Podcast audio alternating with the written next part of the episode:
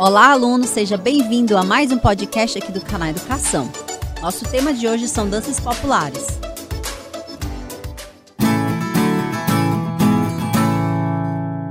As danças populares brasileiras fazem parte aí do acervo cultural, do acervo corporal.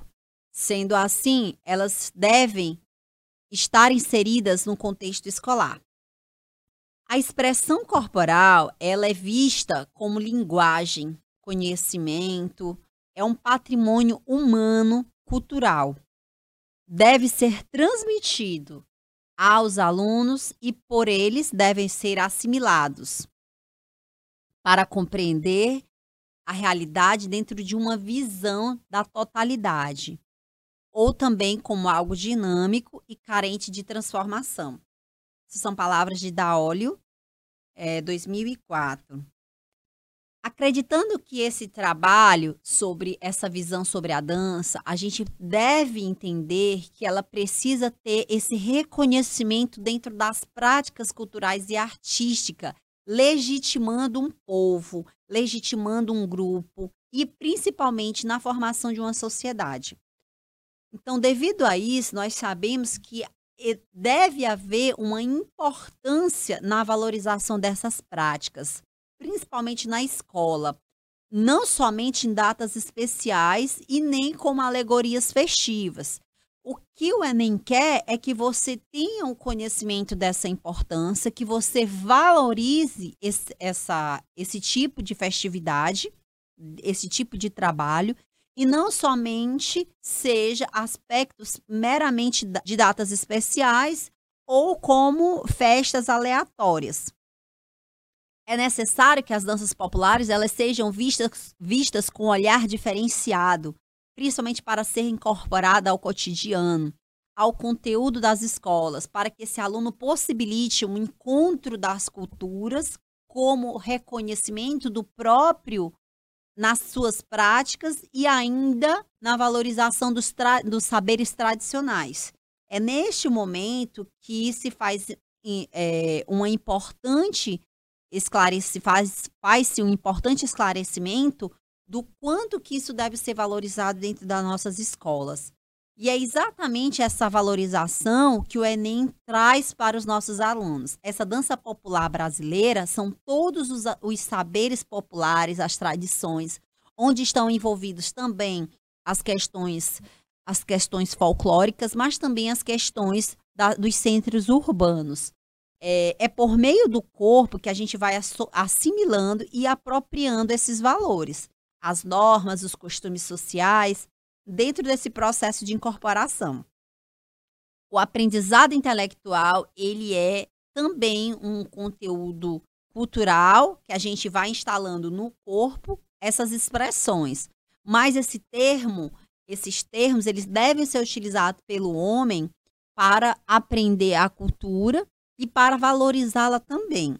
Então, a vivência da dança popular, ela é uma aliada no processo de ensino e aprendizagem da dança para que se para que o aluno ele vá compreendendo e aprendendo sobre os valores fundamentais da existência humana, como a solidariedade, como a igualdade, o respeito, as diferenças, o respeito à natureza, a cooperação, o equilíbrio, a humildade, a parceria e dentre esses outros ensinamentos, a gente pode dizer que a gente vai cultivando os saberes de um povo, preservando, transmitindo de geração em geração. A gente vai levando a nossa história. E dessa forma, a gente vai transformando o comportamento do homem. Ao passo que a gente vai transmitindo, a gente vai originando aí e vai perpetuando um novo formato, um novo símbolo, a gente vai construindo um homem com evolução na sua civilização, onde esse homem ele é capaz de espalhar e perpetuar tudo aquilo que ele foi aprendendo e todos os símbolos que ele foi carregando ao longo da sua história. E é através da utilização desses símbolos, é através da utilização dessa cultura que o homem vai adaptando aí a sua comunidade, vai adaptando a sua forma humana e vai comunicando a expressão do seu povo.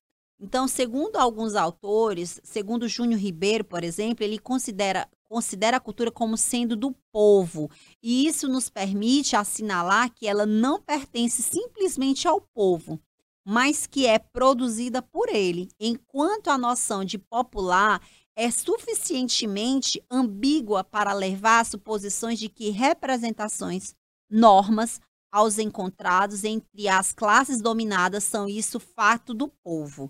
Então, as práticas da dança popular, elas devem ser encaradas como construção de um povo. Então, dentro da escola, nós devemos fazer uma relação da educação com a motricidade humana. Essa linguagem que a educação física quer repassar é que ela possibilita, através da, de encontros como a dança, é, o conhecimento da história, o conhecimento da arte, o conhecimento do movimento, tá?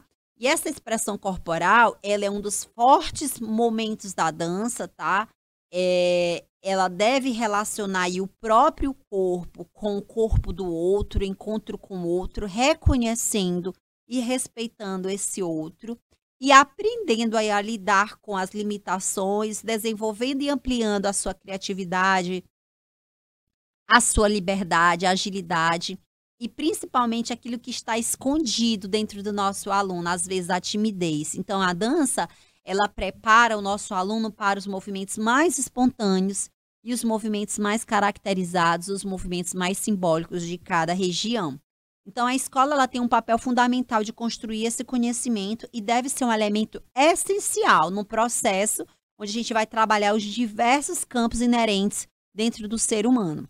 Com tudo isso, é, a gente pode descrever que a dança é a arte do movimento, da expressão corporal, que possibilita o nosso aluno no desenvolvimento das suas potencialidades e especialmente na aprendizagem de todos os aspectos, principalmente os aspectos sociais e culturais, cognitivos e motores, certo? Então a gente vai finalizando aqui o nosso podcast sobre dança popular.